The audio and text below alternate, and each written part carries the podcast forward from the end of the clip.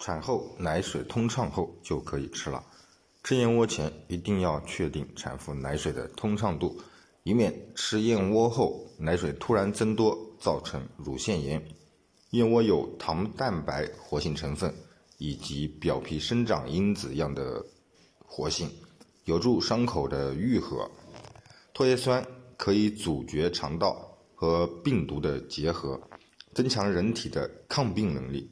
由于唾液酸为阴离子，可以和人体内带正电的钙离子结合，提高肠道对于营养的吸收能力。唾液酸是大脑发育的重要营养成分。随着宝宝的长大，妈妈乳汁的营养构成会进行相应的调整，乳汁中自带的唾液酸含量会下降。妈妈在产后坚持吃燕窝。可以保证源源不断的供给宝宝唾液酸，促进宝宝大脑发育。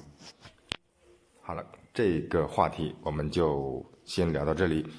有关于燕窝的其他问题，请添加我的微信一四八九八七五零。拜拜。